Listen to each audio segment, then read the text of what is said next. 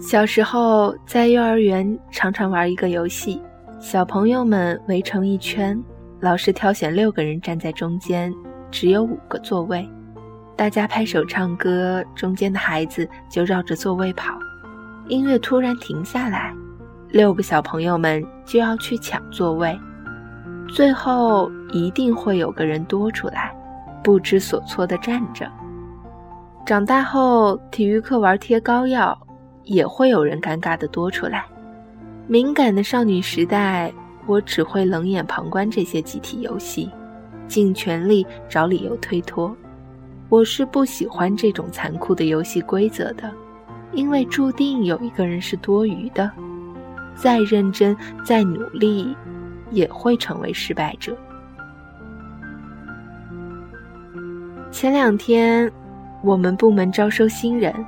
我当面试官，几百人申请，但只招两人。突然想到，原来无论做什么事儿，长多大，我们都逃不出抢座位这个游戏。那些没抢到座位的人，并不是不够资历或者不够努力，只是座位只有那么两个而已。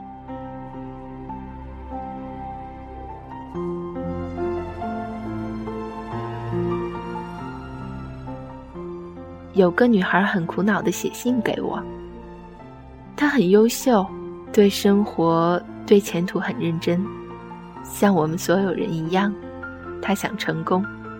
她很忙碌，每天都被一大堆课业追赶。她读书的同时又去学习书法、学习小语种、练习英文、去考雅思。她每天一睁眼看到的不是可爱的阳光。而是一张长长的计划表。为什么全世界就我那么忙？如果我现在学的画画、摄影、书法和自己的专业无关，那都是浪费时间的吗？也就是说，我不抢座位，因为我发现站立或者跑步更令我开心，难道不可以吗？我学的专业又不是画画，学习会计的我，难道以后在公司的报表上面画个老总的肖像，讨喜一番吗？我学的专业又不是书法，学习金融的我，难道有天替公司融资成功就用毛笔来签合约吗？我学的专业又不是摄影，难道边照顾急诊病人，边研究 M 档？在医院的白炽灯下，究竟要用多少的 ISO 吗？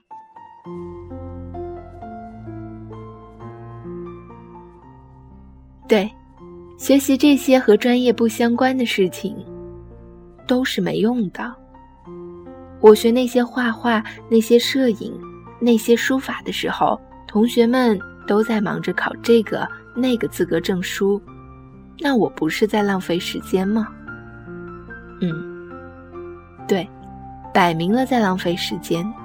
竞争对手们大家都忙着排队报名，忙着一心扑在考试备案里，心里光是想一想，就没有动力继续碰相机、去碰铲子、去握毛笔、去挥动魔术棒了。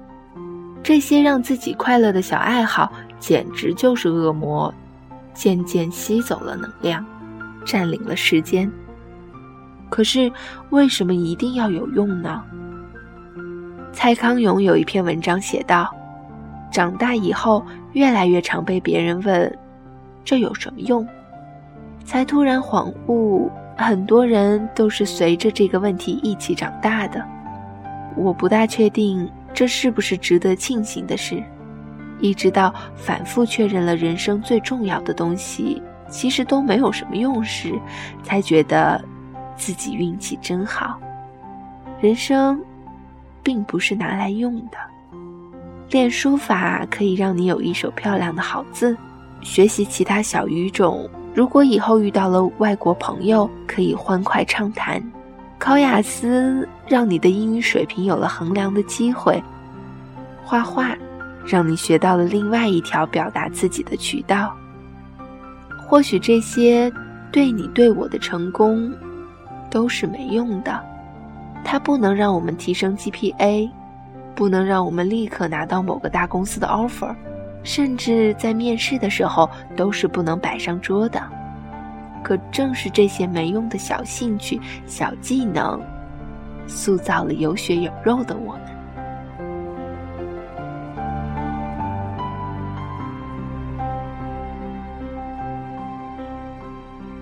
一个少言寡语、总是在埋头算账的会计师，在员工聚会的时候竟然能够表演一番魔术，真是有魅力。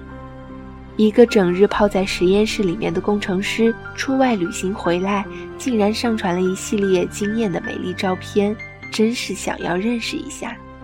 一个看似柔弱、长发披肩的小学女老师，只身在异国游历，真是令人刮目相看。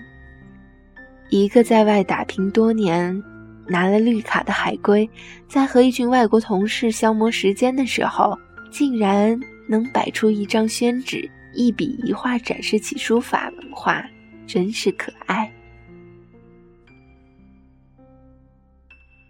大半的人都会喜欢那些有故事、有趣的人，而且这个世界上现在成功的人越来越多了。让自己独特、让自己有趣的最有效的办法，就是继续去做那些无关紧要。没用的事情，与其挤破了头去抢那几把没什么区别的椅子，不如给自己多一点选择，成为一个立体的、可爱的、有故事可以分享的人。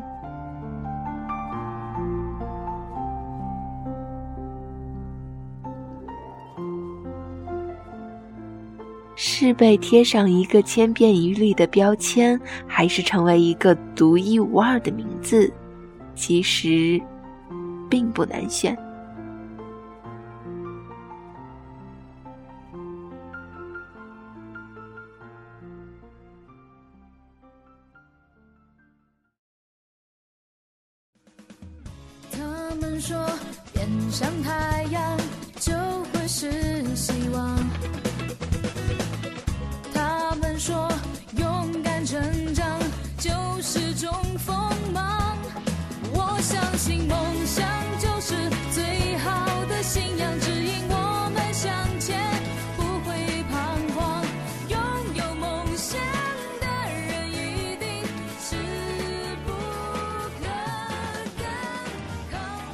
嗯，就像好的大学、好的专业，固然有人数的限定一样。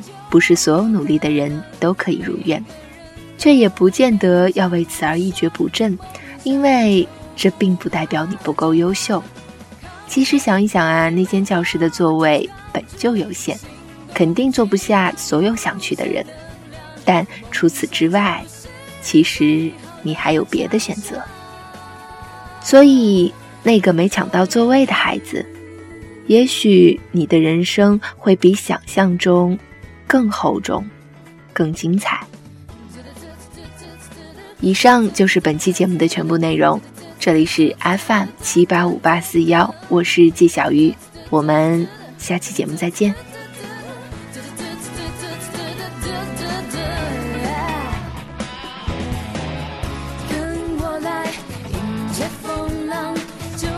是。